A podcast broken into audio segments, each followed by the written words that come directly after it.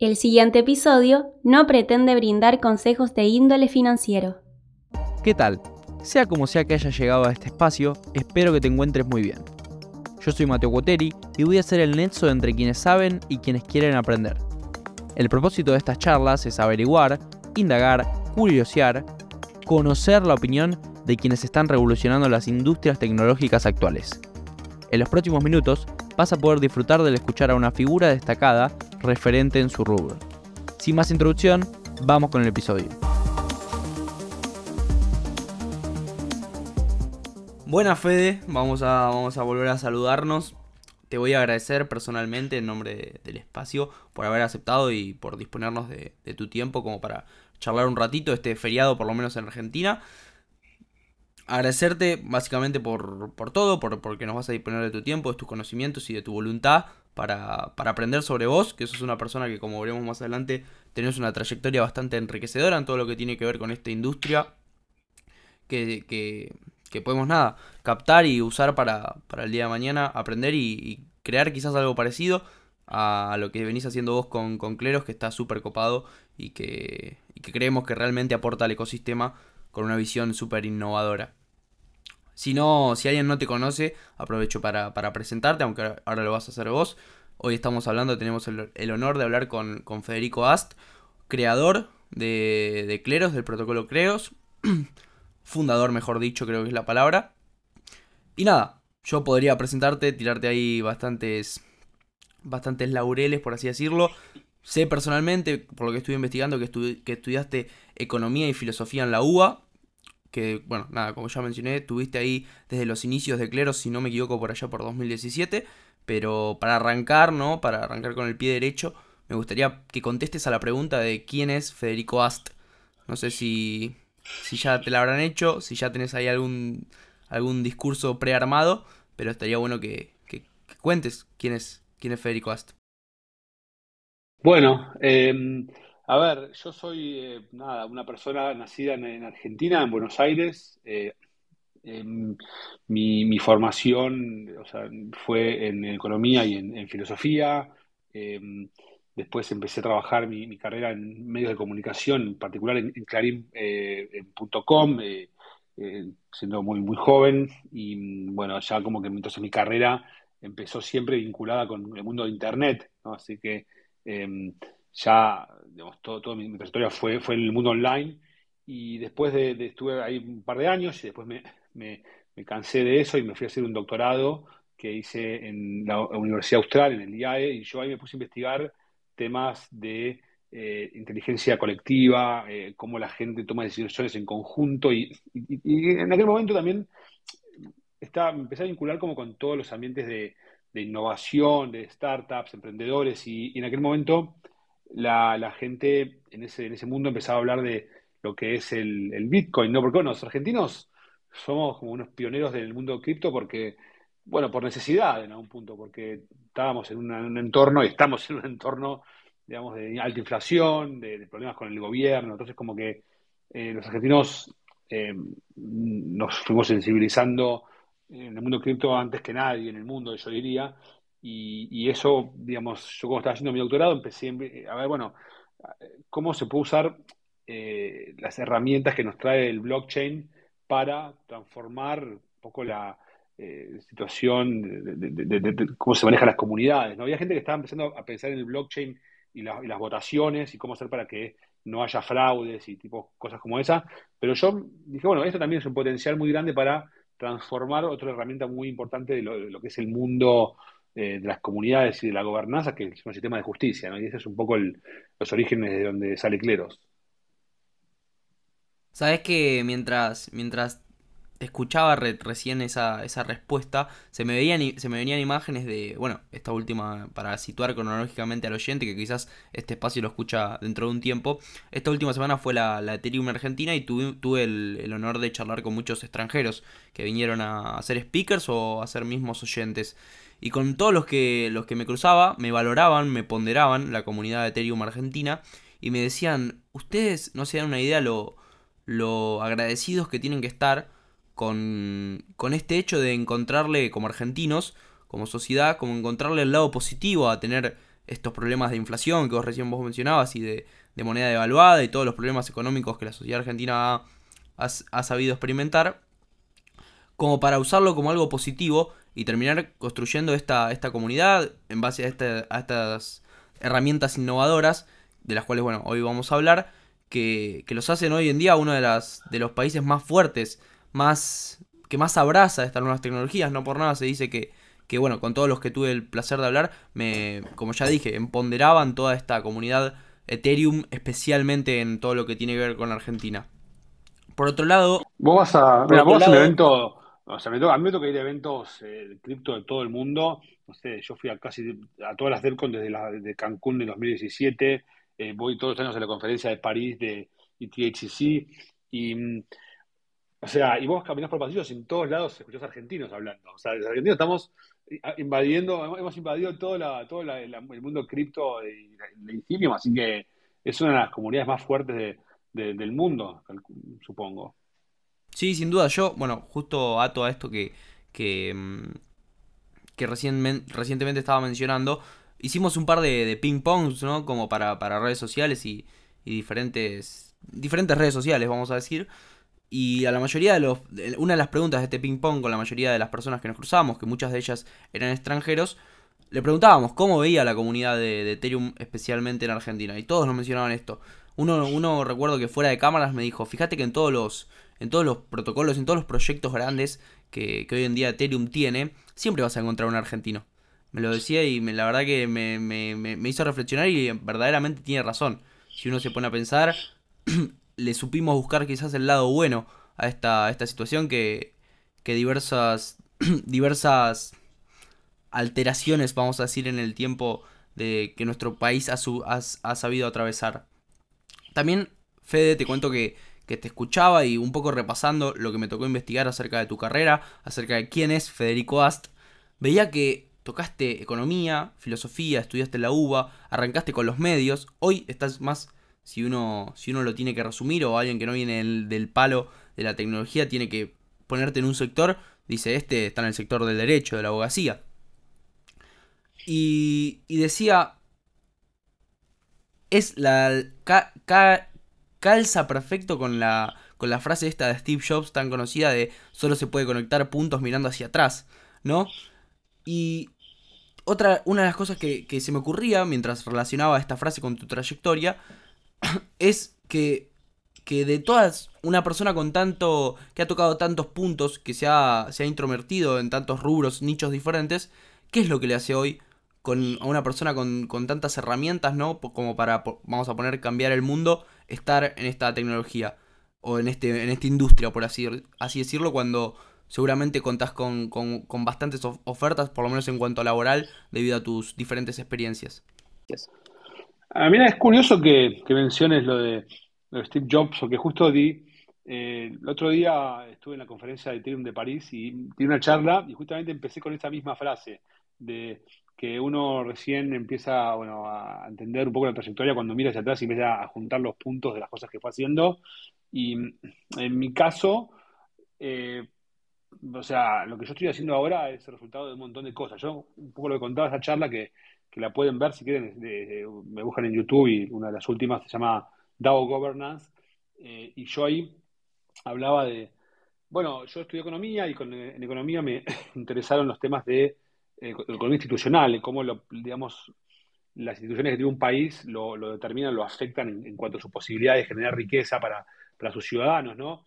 Argentina, como siempre se dice, no era un país que el comienzo del siglo XX estaba al nivel de Estados Unidos, Australia o Canadá de riqueza y estos países se fueron para arriba en términos de riqueza, Argentina se estancó y eso es, bueno, ¿por qué pasó eso? Bueno, mucha gente piensa porque instituciones que tenía Argentina no eran, lo bastante sólidas como para tener un crecimiento sostenido.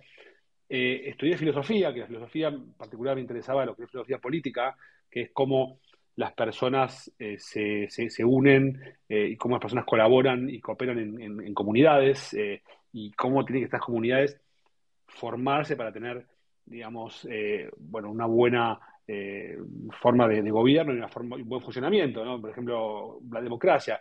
Eh, hay que votar todo el mundo que vote o no que todo el mundo que vote. Tiene que haber distribución de poderes o no, o cuál es la mejor forma de gobierno. Hay un montón de cosas que yo estudié en mi carrera de filosofía que en su momento eran un poco, bueno, eh, digamos, eh, abstractas, pero que hoy, en un momento en el cual cada vez hay más DAOs y que las DAOs van a empezar cada vez más a formar parte de una eh, mayor, o sea, más, cada vez más de las actividades que hacemos y las conexiones que tenemos con la gente se van dando a través de DAOs. Entonces, en ese entorno, la forma de construir una DAO y, hacer que tenga una gobernanza que funcione va a, bueno, ser una, una ventaja muy grande, ¿no? Entonces, tengo todo también ese, background. Y el mundo del derecho, bueno, el mundo del derecho, una gran parte de, lo que es el derecho es reglas de las comunidades, cómo estas reglas se forman, cómo estas reglas se ejecutan. Y lo que hace Cleros es ofrecer un servicio, una, una metodología que permite a eh, las DAOs eh, resolver las disputas que, surgen en, su seno, que, son cada vez más, eh, más grandes. Y, y, digamos, en los próximos años en la medida que cada vez, como te decía, más y más actividad social y económica pase en DAOs, la necesidad de sistemas tipo cleros va, a ser cada vez más, interesante y cada vez más, demandada, por lo cual, o sea, no se me ocurre ninguna, ningún otro lugar en el que me gustaría estar que sea más, más fascinante que el que estoy actualmente, ¿no? Trabajando en una tecnología que va a ser cada vez más necesaria y cada vez más relevante para, para el mundo del metaverso que se está formando, si, si se quiere. Me encanta, Fede, tu respuesta, sobre todo porque encuentro muchos puntos en comunes. Creo que hoy no hay persona que esté trabajando, vamos a poner entre comillas, en Ethereum que no, que no comparte esta, esta visión con vos. Recuerdo, recuerdo en la última Ed Latam, que una de las charlas finales fue una de, de, Mariano Conti, si mal no, no recuerdo el apellido, y cerraba con esta frase su, charla había sido bastante pesimista, como que había muchos problemas que, que afrontar en el corto plazo como para, como para mm, escalar todo esto. Estaba el tema de las stablecoins descentralizadas, cómo conseguíamos una, DAI estaba corriendo peligro, corría peligro todo Ethereum. Y después de toda esta charla, él cierra y dice, a pesar de todo esto que le dije, cierro con esta frase y muestra una frase la cual dice que para él hoy en día no hay, por más que haya muchas dificultades que afrontar, no hay mejor lugar en el mundo que estar trabajando en esta, en esta industria. Sobre todo, bueno, eh, su charla era acerca de todo lo que abarca Ethereum. Así que me llevo eso principalmente, esa, esa visión que, bueno, la mayoría de las personas hoy en día dentro de este, de este rubro, de este nicho, comparten. Y mencionaste cleros. Ya, ya arrancamos, mencionaste cleros, me encantó. También mencionaste esta, este futuro que vos ves en el cual muchas de las cosas que hoy, muchas de las interacciones que hoy en día se dan entre los humanos si mal no, no entendí según tu, punto de vista, van a pasar a darse en, estas DAOs. Sin embargo, para, dar el puntapié a este tema del cual hoy venimos a hablar, que es Cleros, y, exprimir ahí tu lado más docente, que fue quizás uno de los lados que, por lo menos por lo que pudimos mencionar e indagar, no, no, no tocaste mucho en tu, en tu carrera. Y para eso, para, para dar este puntapié inicial en el tema, me voy a permitir citarte. Recuerdo que una vez estaba escuchando un espacio tuyo, voy a mirar a mi costado acá, que nosotros estamos en llamada, y vos estabas hablando de, las diferentes disputas, problemas, encontronazos que se están dando y que se van a dar en todo este, en todo este ecosistema Web3 entre las diferentes personas que interactúan entre sí. Y vos lo que decías era algo así. Piensen que, piensen que estas herramientas, protocolos, plataformas, o llámenlo como quieras, va en, dentro de estas dentro de estos protocolos va a haber un montón de disputas entre las personas, debido a que van a existir contratos entre humanos, subjetividad y va a haber diferentes interpretaciones. Es por eso que vamos a necesitar una herramienta que nos permita resolver todo de una manera transparente. Además, agregaste a esta frase, por así decirlo, a, este, a esta oración larga, que los contratos inteligentes son buenísimos, pero cuando entra la subjetividad en, juego, ya ahí quizás dejan ver su, su, sus falencias en este, en este aspecto.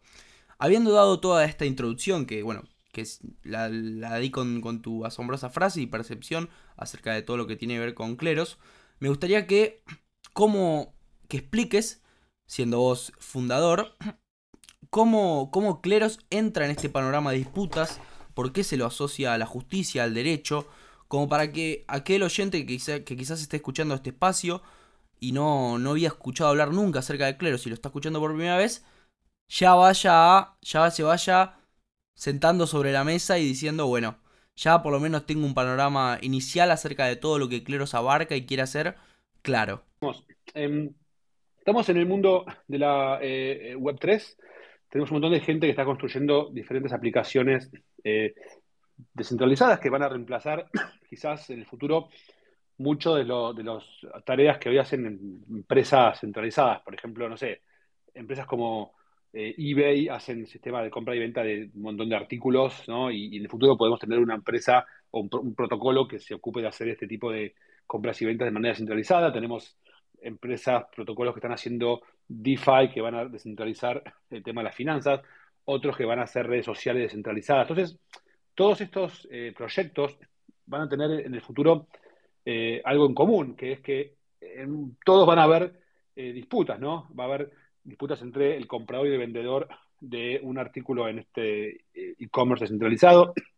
Va a haber disputas entre el freelancer y su cliente en eh, esta plataforma descentralizada tipo de, freelancing. Y, bueno, entonces, esto lo que necesita es un sistema que resuelva este, este tipo de conflictos y, lo que busca hacer Cleros es eh, que todas las plataformas de la Web3 que se están creando se conecten con, con Cleros y le manden las disputas que, se vayan generando. Y Cleros, a través de su sistema de resolución muy particular, que, bueno, si quieren después hablamos un poco más en detalle, eh, elige jurados a través del crowdsourcing eh, y después eh, a estos jurados les asignan los casos y los jurados deciden el caso y después esta decisión se transmite a la plataforma que bueno, tuvo la, disputa y esa plataforma después la ejecuta a través de un smart contract. Entonces esto va a servir, o sea, va a ser una piedra, eh, digamos, de angular de una gran parte de la economía Web 3, que,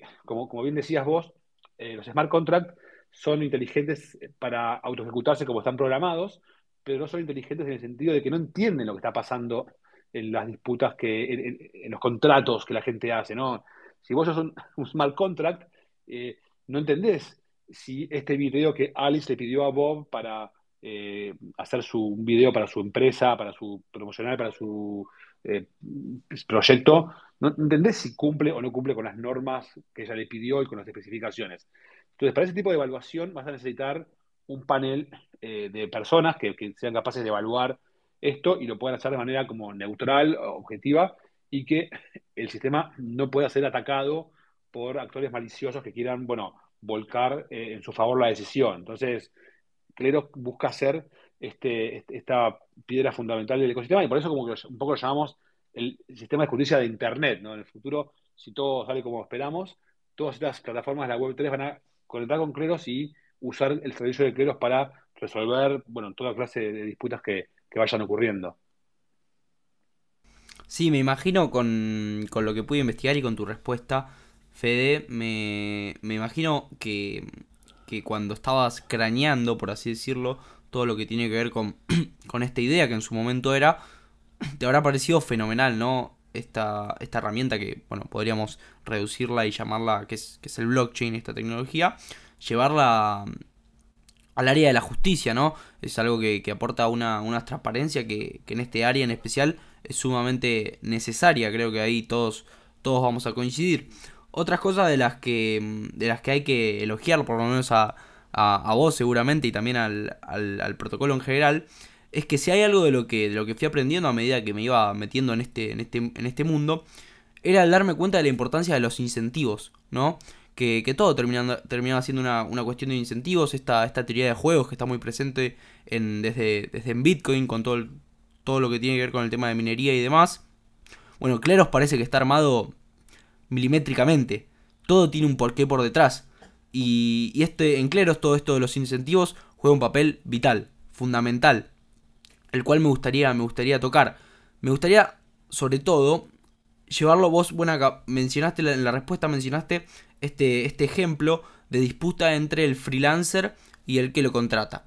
Podríamos, yo sé que quizás muchas veces ya lo has hecho y es un poco tedioso, pero podríamos resumir cleros o bajar cleros a un caso concreto de uso entre, por ejemplo, este caso del freelancer y el, la persona que lo contrata, cómo entraría cleros en juego, cómo entran los incentivos en este, en este, en este esquema, por así decirlo, para que imagino que a la persona que esté escuchando, bajarlo todo esto a un ejemplo más real, más tangible, le va a ayudar a cerrar muchas ideas o dudas que quizás tiene.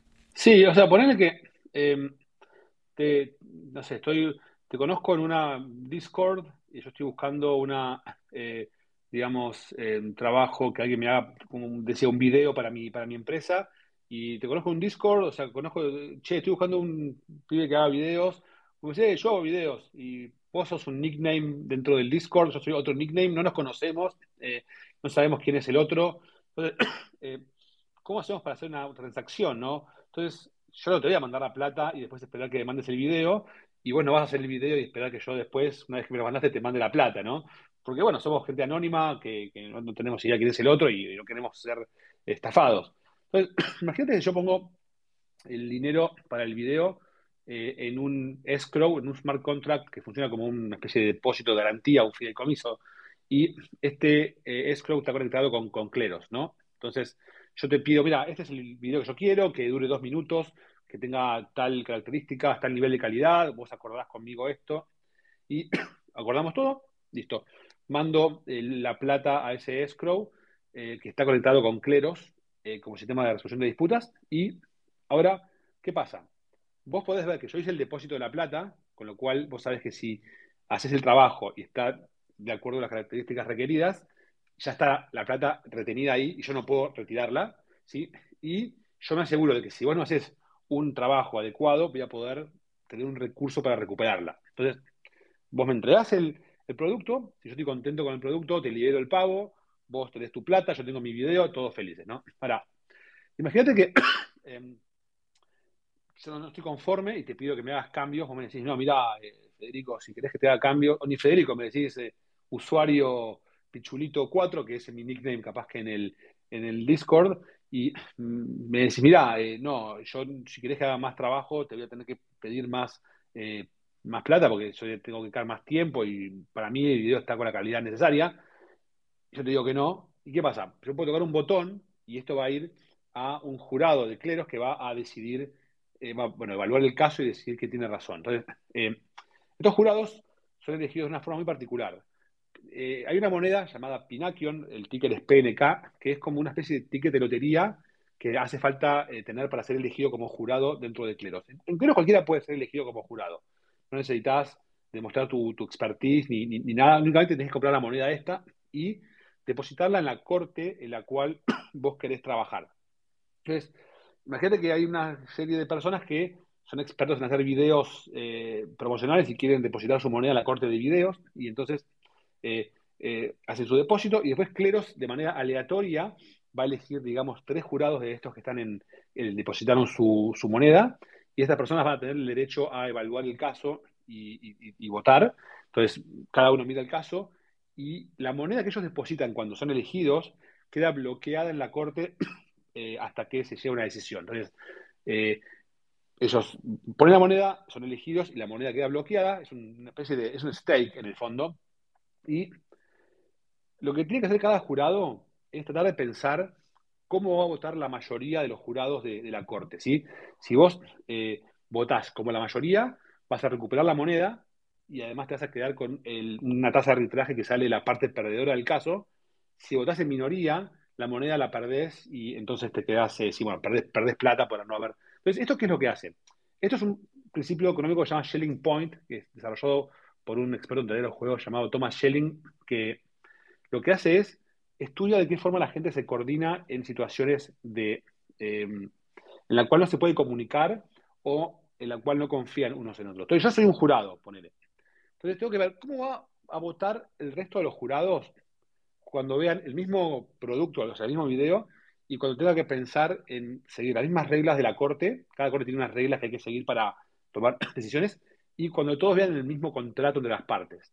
Entonces, como los jurados eh, tienen un incentivo a votar como la mayoría, porque si no lo hacen pierden plata, entonces el punto en el que convergen su, su votación o su decisión tiende a ser lo que se llama punto de Schelling, si el punto este en el cual convergen es la verdad sobre el conflicto. La verdad en el sentido como consensual de lo que la comunidad de em, gente que hace videos de, eh, promocionales entiende que es un buen video entendido este contrato, este producto y estas reglas de, la corte. Entonces, Cleros usa un mecanismo muy, muy particular, que, es esto, que después si quieren una explicación más clara pueden buscar en internet, hay un millón de videos míos explicando esto, pero con, gráficos y con, o sea, es mucho más fácil explicar con, gráficos que, así verbalmente, pero hay un montón de ejemplos y lo que hace este mecanismo es que eh, es mucho más eficiente que otros mecanismos de resolución de disputas más tradicionales. ¿no? En el fondo, los mecanismos online de arbitraje son como un mini juicio por Zoom, que hay un árbitro y este árbitro eh, tiene una decisión y hay dos partes. Eso, es un poco más barato que ir a un, tribunal tradicional y aparte, en casos como los que trabaja Cleros, es imposible porque nadie va a ir a un, a un juicio en una corte tradicional por el, este contrato hecho entre dos NNs de Discord, ¿no? Entonces, em, lo que tiene Cleros es que este mecanismo que desarrollamos es súper eficiente y puede resolver casos a un costo que es muy, pero muy bajo. ¿sí? En ese sentido, como el costo es tan bajo, Cleros tiene la posibilidad de resolver un montón de disputas eh, de bajos montos, que son las que están pasando todos los días en este mundo descentralizado, eh, tipo los freelancers. Otra, otra categoría muy importante de disputas que Cleros apunta es eh, content moderation. Hay un montón de disputas sobre contenidos eh, y vos pensás que, no sé, un moderador de, un administrador de un grupo de Telegram o de, Facebook o de, no sé, lo que sea, eh, es como una especie de juez que decide si un comentario de un usuario violó o no una, las reglas de la plataforma o del grupo. Entonces, hay un montón de disputas vinculadas con eso que requieren una decisión muy barata y, y Cleros puede justamente con este mecanismo tan particular, resolver estas disputas de manera muy, muy eficiente. hay un montón de casos de uso y esta es un poco la manera en que el mecanismo funciona eh, de manera un poco, eh, digamos, eh, general. Después, como les decía, si quieren ver en YouTube videos míos, hay un montón explicándolo de manera mucho más clara. Sin dudas invito a las personas que estén que estén escuchando esto por primera vez, sobre todo aquellas que, estén entendiendo o sentándose a investigar acerca de cleros por, por primera vez, a, ir a YouTube. Seguramente tenga razón en esto de, que el apoyarse en, algo más visual facilite esta, este aprendizaje o este entendimiento acerca de todo lo que es cleros. Sin embargo, tenía un montón de, cosas que repreguntarte o, preguntas abiertas que me, iban a, que me imaginaba que iban a quedar luego de tu respuesta, Federico. Una de ellas, por ejemplo, que noté acá era quién elige el jurado, cómo es este hecho de que cualquiera puede ser elegido. Las contestaste vos mismo, así que me facilitaste ahí un trabajo. Fue una respuesta de más completa, porque me imagino que a aquella persona que está en esta situación, escuchando por primera vez acerca de cleros, le queda un poquito más clara o entiende un poquito más mi opinión que mencioné antes de tu respuesta, en la cual, bueno, mencionaba que Cleros me parecía algo, algo increíble en cuanto a todo lo que tiene que ver con esta teoría de juegos que se armó. Cómo cada actor individual de Cleros actúa en base a sus intereses personales, vamos a decir, y eso hace que a, Cleros en sí le vaya bien y que cumpla con, con sus valores, con su misión o como lo queramos llamar. Vos ahí mencionaste que hay muchísimos casos de uso.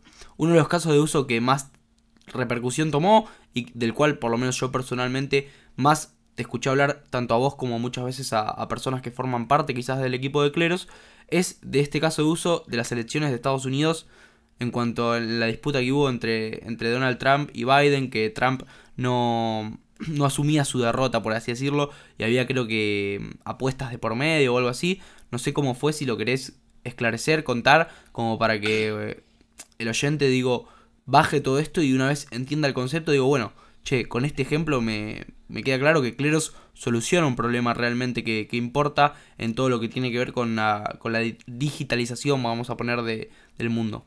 Sí, el caso ese que es famoso es un caso que ocurrió en un mercado de predicción llamado Omen, que es una, una, especie de apuesta entre, digamos, eh, dos, dos, dos, grupos, digamos. Uno que apostaba que iba a ganar Biden la elección de Estados Unidos y otro que apostaba que iba a ganar Trump. Entonces, eh, y Cleros era el mecanismo de resolución de disputas eh, que iba a resolver cualquier disputa en caso de que la hubiera. O sea, nadie imaginó que iba a haber una disputa en, algo como esto, porque bueno, Estados Unidos, elecciones, bueno, eh, digamos, es una democracia avanzada, todo eso, pero bueno, como todos saben, eh, lo que pasó en este caso fue que Trump no reconoció la, o sea, la derrota y lo que pasaba era que este mercado debía liquidarse, creo que en diciembre y la decisión definitiva sobre, digamos, eh, la certificación de que el presidente, eh, o si iba a ser X o Y, eh, se iba a dar recién en enero, según la ley de Estados Unidos, ¿no? que se va a juntar el Congreso, la convención, creo que de los electores, y, bueno. Entonces, lo que pasaba era que la, Trump, como no reconoce la, la, derrota, hace una serie de presentaciones en, la, en Estados Unidos, en, en las diferentes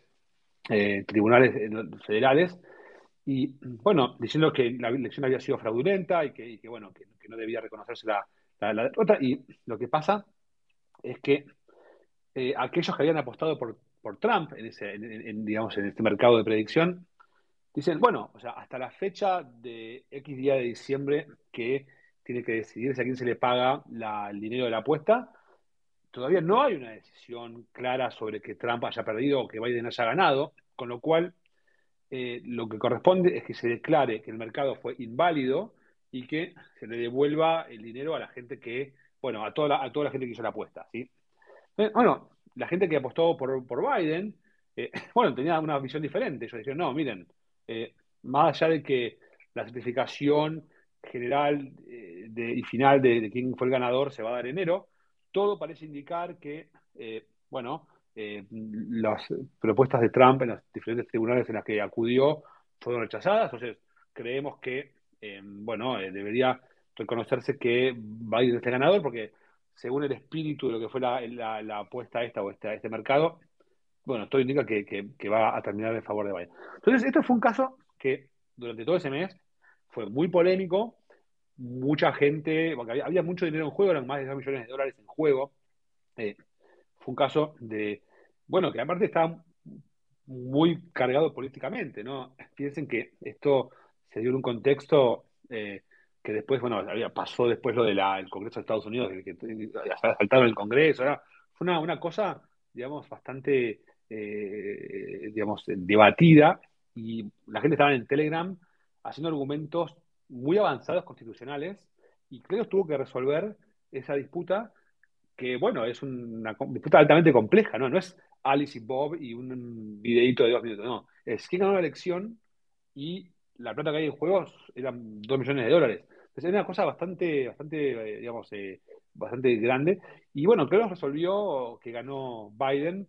Y bueno, fue, eso fue polémico porque la gente ultrapolitizada del lado de Trump decía que Cleros había sido atacado. Y bueno, como bueno, es como un poco pasa también en el mundo real de la justicia, ¿no? Que a veces la Corte Suprema eh, toma una decisión y hay gente que no está de acuerdo y, siempre acusa a la Corte Suprema de haber sido sobornada o, cosas así. Entonces fue un caso muy interesante que, bueno, fíjese cómo resolvió una, situación real de, disputa en la que había mucho en juego.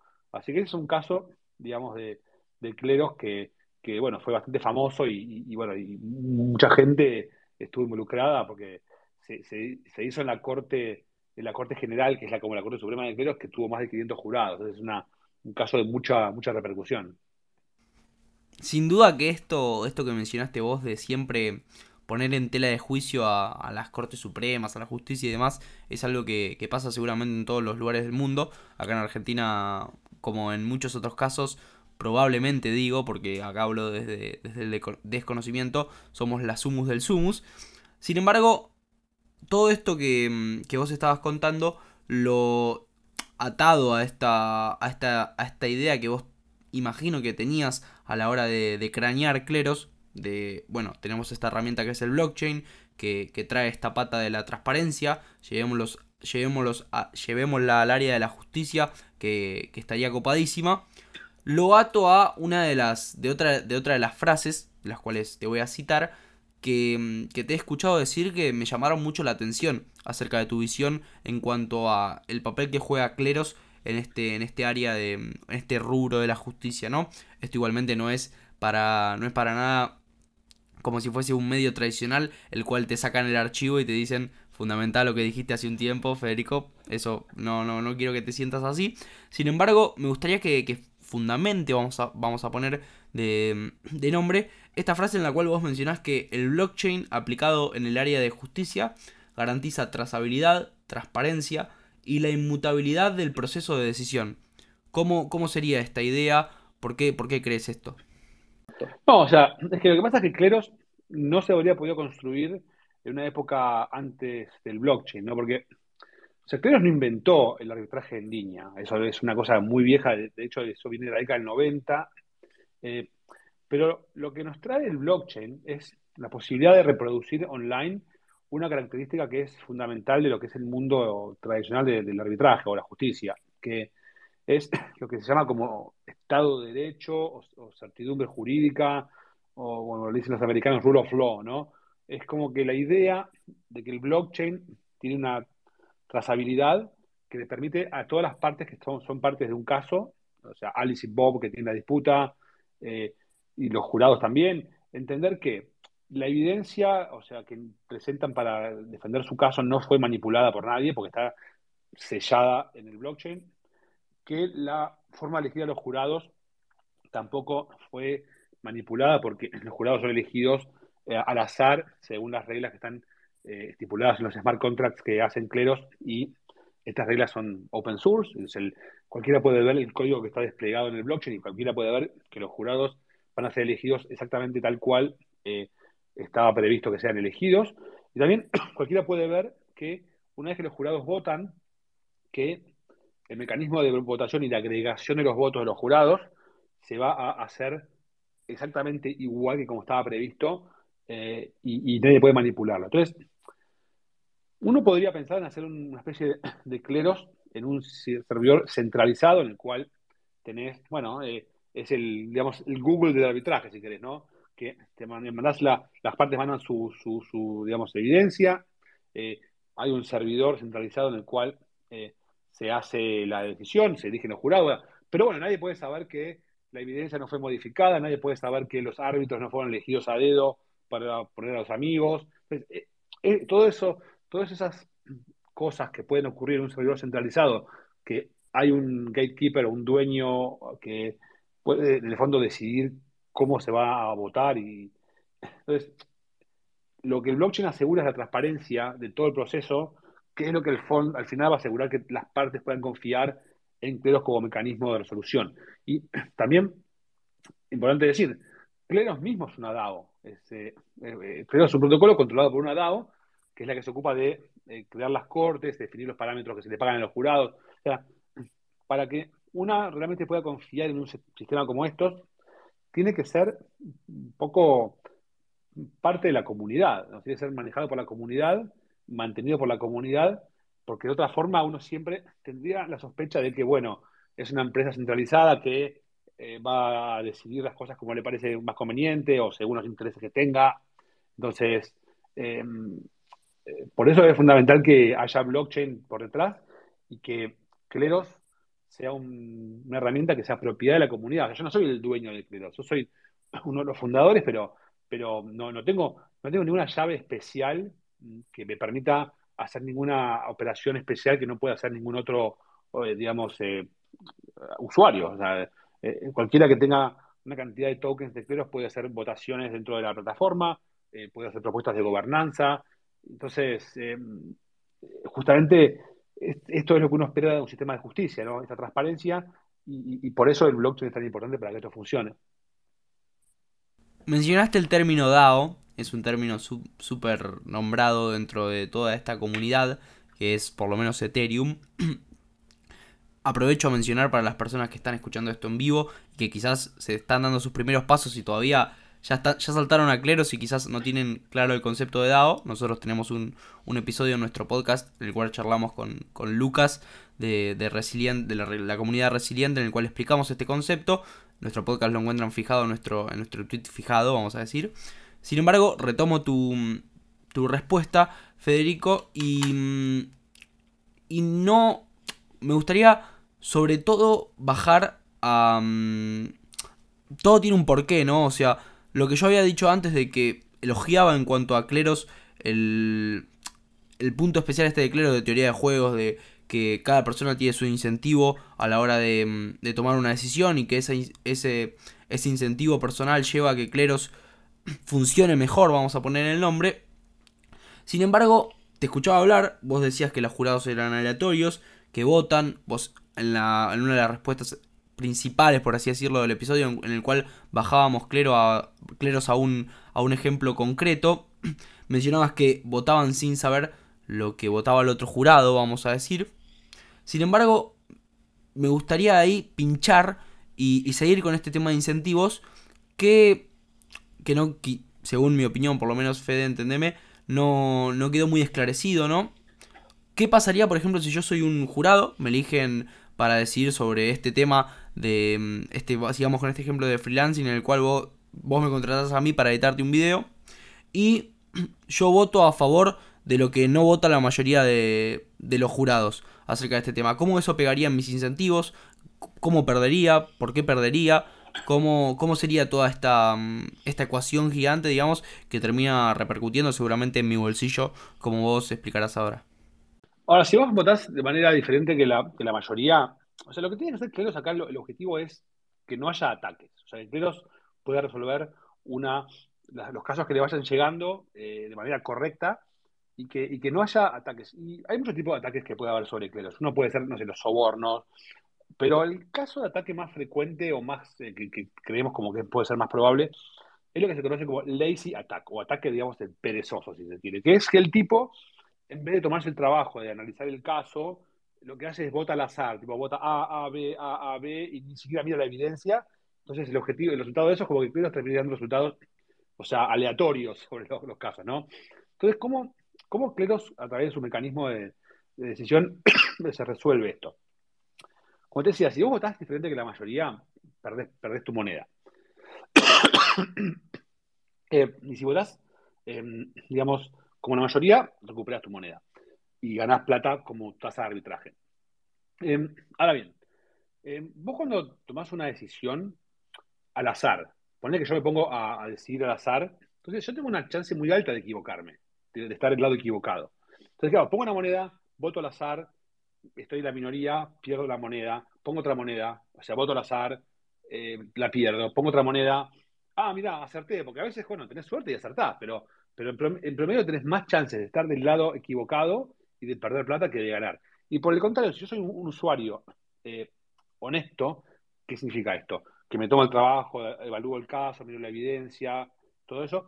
Entonces, si yo soy un usuario honesto, eh, pongo la moneda y me puedo equivocar a veces, porque hay subjetividad, eh, a veces se evalúa la evidencia un poco diferente, porque, bueno, son casos subjetivos y, cuando vos le pones, en el caso de la justicia tradicional, le, das el mismo caso a, varios jueces, em, bueno, a veces llegan a decisiones diferentes porque pusieron mayor énfasis en una cosa o en otra. Eso pasa, pero en promedio tenés más chance de eh, estar del lado correcto de la mayoría y ganar plata, ¿sí?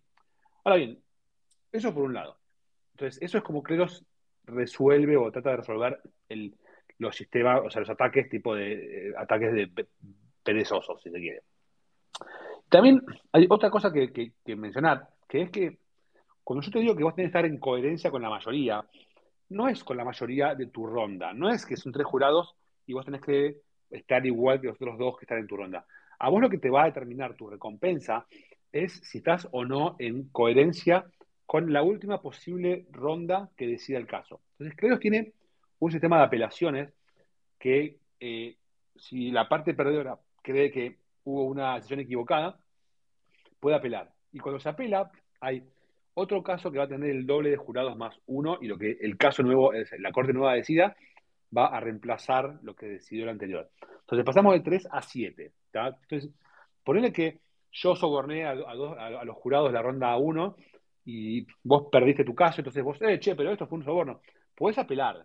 Entonces, en la siguiente ronda, en vez de haber tres jurados, va a haber siete. Entonces, yo quiero sobornar a los jurados, tengo que sobornar como a cuatro de siete, es más difícil.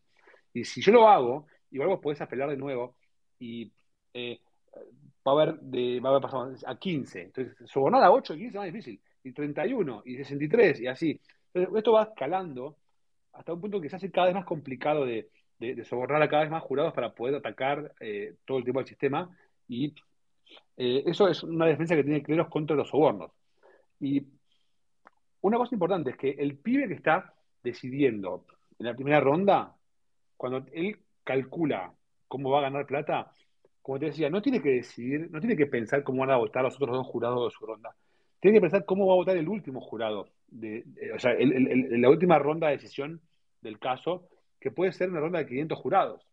Entonces, el tipo en su cabeza tiene que pensar en cómo eh, va a decidir una ronda de 500 jurados en el caso de que tuviese que resolver este caso. Entonces, cuando vos retirás, o sea, soltás 500 jurados para resolver el caso, que es la Corte Suprema de Cleros, em, tenés una regla estadística que dice que a medida que más muestras sacás de la población general de jurados que deciden sobre los casos de, digamos, eh, video freelance, tenés una chance más alta de que esta muestra sea representativa de lo que la población considera sobre el caso. De la población, o sea, ¿qué que la comunidad de gente que hace videos considera que es la decisión correcta sobre el caso que están evaluando de Alice y Bob y el videito este de, la empresa?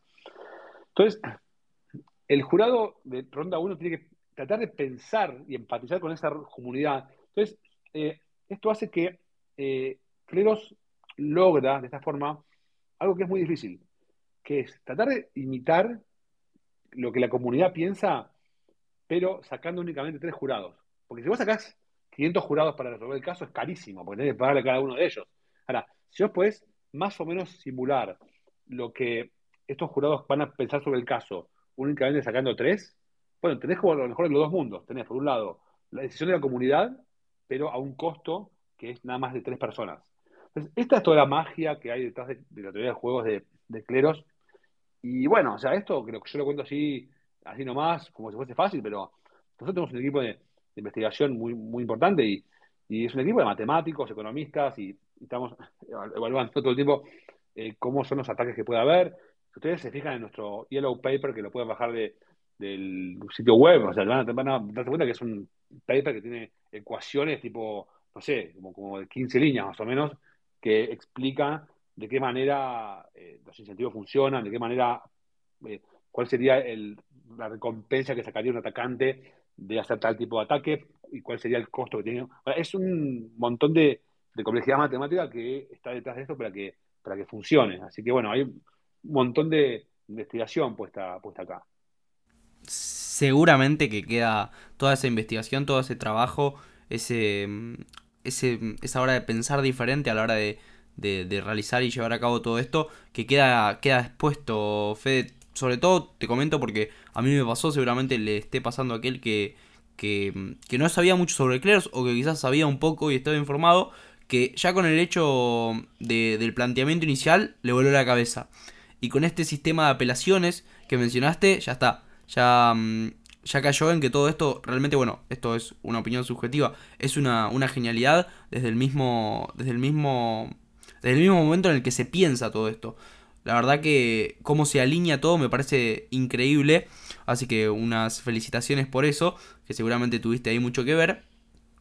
Y como última, como anteúltima pregunta quiero decir, para no robarte más tiempo, quería tocar más el lado de, mm, de las personas que Vamos a seguir con este ejemplo, reitero, de mm, que vos me contratás a mí con un video y para un video decidimos utilizar Cleros y bueno, vos no, estás muy de acuerdo en que el video que yo edité es de cierta calidad, no cumplimos ahí, pum, pum, vamos a una disputa. Y los jurados deciden que vos tenés razón. Yo apelo y digo, bueno, yo creo que Federico sobornó a los jurados. Vamos a la siguiente ronda y los jurados te siguen dando la razón bueno, por X razón vamos a decir que yo no voy a una siguiente apelación y que vos realmente ganás el caso. Yo lo. Vamos a la parte. La, la, persona perdedora del caso, vamos a decir que en este caso soy yo quien te editó el video a vos. Pierdo solo mi tiempo, por así decirlo, que deposité en editar ese video que después no se vio remunerado. Pierdo algo más. Vos cuando convocás a, Cleros tenés que hacer un depósito adicional que se a usar para pagar a los jurados. ¿sí? entonces eh, las dos partes van a tener que hacer el depósito que se usa como pago de jurados y la parte ganadora típicamente va a recibir su depósito de vuelta y la parte perdedora es la que tiene que pagar por, el juicio, o sea, es como el costo de justicia eh, que, bueno, que los jurados tienen que, pagar. Entonces, eh, así es como funciona. Claro, eso, ese era el, temita que me, interesaba total, como me interesaba tocar como para que para que cierre todo de la, la mejor manera posible y que, mm, y que la idea de Cleros, sin entrar en todo este tecnicismo, que bueno, vos más o menos dejaste entrever, que seguramente lo tengan los papers y más aún tus, tus charlas con, con apoyos gráficos, lo, seguramente lo tienen, se vayan con, con una idea en general, ¿no? Y que, y que realmente, bueno, aprendan un poquito sobre esto, quizás a alguno le pique la curiosidad y seguramente los invitamos a que vayan a todos estos videos, todos estos papers, como para profundizar o ir, un pasito más allá. Y bueno, pero por lo menos con que se vayan esta, con esta, con esta idea de, de que Clero realmente, bueno, es algo que viene a solucionar, es un, un, proyecto que viene a solucionar algo que realmente importa, que existe, y de la manera en que lo hace, la verdad que me parece algo genial, fenomenal. Como última pregunta, Fede, ya como para no robarte más tiempo, me gustaría entrar más en Federico personal, no como Federico fundador de Cleros. Una, una en la investigación ¿no? que estuve haciendo ahí antes de, de tener esta charla con vos, escuché que, bueno, vos, como ya mencionamos al principio de la charla, venís de un palo quizás diferente a lo que hoy uno te puede englobar en el área del derecho, estudiando economía, filosofía, arrancando los medios.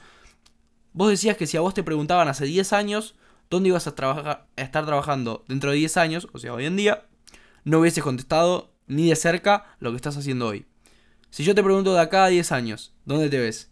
¿Dónde te ves? Mira, me, veo trabajando en, digamos, eh, algo vinculado con, con cleros, em, seguramente vinculado con el mundo del derecho y seguramente vinculado con Web3 eh, y DAOs. Eh, no sé si en cleros ya, porque digamos, como, esto es una DAO, como yo siempre digo, si yo estoy en cleros dentro de 10 años, significa que por ahí algo no funcionó del todo bien, porque supuestamente esto debería ser una, una digamos, plataforma descentralizada, en la cual los fundadores, el rol de los fundadores eh, tiene que ser el comienzo más importante, pero después en un punto tiene que empezar a, ir bajándose eh, para, que quede más en manos de la comunidad. O sea, si los fundadores se van demasiado pronto, en general el proyecto no avanza porque, bueno, falta el empuje que, que tienen que dar los fundadores. Eh, pero si se van demasiado, demasiado tarde, lo que puede pasar es que se transforme como que en otro tipo de cosas más medio de Web 2, ¿no? Que está bajo la nombre de Web 3, pero que, pero, pero que sigue siendo como bastante centralizada la, eh, digamos, la, influencia eh, y la toma de decisiones. Entonces, en 10 años, eh, yo me imaginaría que, que, Clero ya está, digamos, descentralizado casi completamente y imaginaría que, digamos, está funcionando como, como una especie de realmente una cooperativa o, como un país. Yo a veces cuento en mis charlas, eh, no sé, por ejemplo, George Washington, cuando hacen la revolución en Estados Unidos, George Washington era, era el, general que lideraba los ejércitos de Estados Unidos contra los ingleses, ¿no? De la independencia, y él es presidente durante, cuando se hace la independencia, él queda como presidente después, y queda dos mandatos como presidente, y la gente le pedía que él siga como presidente, porque era la persona como más carismática y que tenía como el apoyo de todas las provincias. Y, en un punto dice, no, bueno, señores, yo ya hice lo que tenía que hacer, eh, hicimos la revolución, pero no hicimos esto para desplazar a un rey y poner a otro rey, o sea, no lo hicimos para desplazar a la Inglaterra, para poner un rey de Estados Unidos, que él podría haber querido quedarse como rey en Estados Unidos. Él dijo, no, lo hicimos para hacer una república y entonces es momento que yo de un paso al costado, él se retiró y él escribió una carta muy famosa, que es la carta en la que renuncia a presentarse una vez más a la, presidencia, en la cual le dice, bueno, acuérdense que bueno, la revolución fue para que sea una república y no para que haya una otra monarquía, y, bueno, y él da una serie de consejos para, para el futuro de lo que él veía en Estados Unidos. Entonces, creo que el espíritu de la gente que trabaja en Web3 debería ser un poco parecido a esto, ¿no? Un poco de eh, ser uno por ahí el que cataliza un proyecto, que es la persona que por ahí tiene la visión en un momento del tiempo, pero no tiene que creerse que es el dueño ni, ni tampoco el rey que va a quedarse haciendo eso para siempre.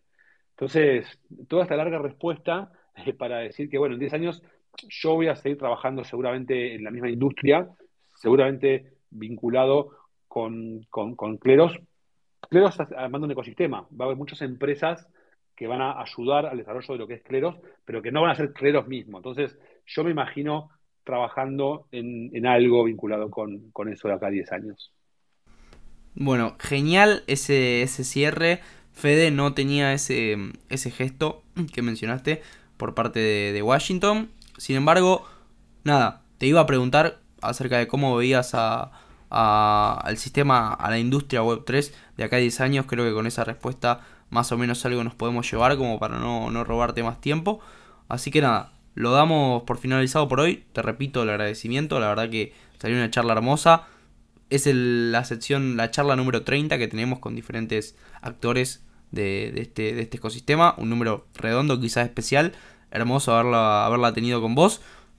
Repito, salió lo mejor posible, me encantó personalmente cómo quedó, me sentí muy a gusto y creo que, las personas habrán aprendido un montón acerca de, esto que, de todo esto que vos fuiste contando. Muchas gracias a todas las personas que estuvieron del otro lado y que nos escucharon en vivo. Para quienes no llegaron a agarrar la charla completa en vivo y no se la quieren perder. Y nada, les, les, comento que, esta charla se va a estar subiendo dentro de unos pocos días a, a Spotify. Nuestro, nuestro podcast lo encuentran fijado en nuestro Twitter, el, primer tweet, el que está fijado. Ahí los van a, los van a redireccionar. Así que nada, sin nada más que agregar, si no hay más nada que agregar, Federico, me gustaría que, que comentes, dejes, dejes en claro tus, tus redes para las personas que, que quieren seguir leyéndote, aprendiendo sobre vos, sobre cleros y nada, sobre todo lo que tiene que ver con esta industria. Bueno, un gusto, gracias por la invitación. A mí también me, gustó mucho la charla. Y síganme en Twitter, síganme Federico Ast en Twitter, sigan a, Cleros, Cleros-IO también. Eh, y, bueno, si les interesa también se pueden sumar a nuestro grupo de Telegram en español, hay otro en inglés, así que bueno, eh, ahí pueden ser parte de la comunidad. Así que bueno, un gusto y nos estamos viendo. Un abrazo y nos estamos viendo.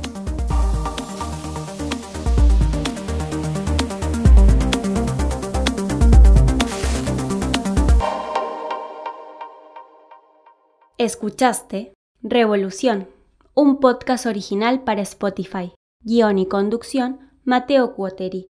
Música original, Gabriel Pietronave. Producción, Leonardo Pisani. Locución, Camila Aranda.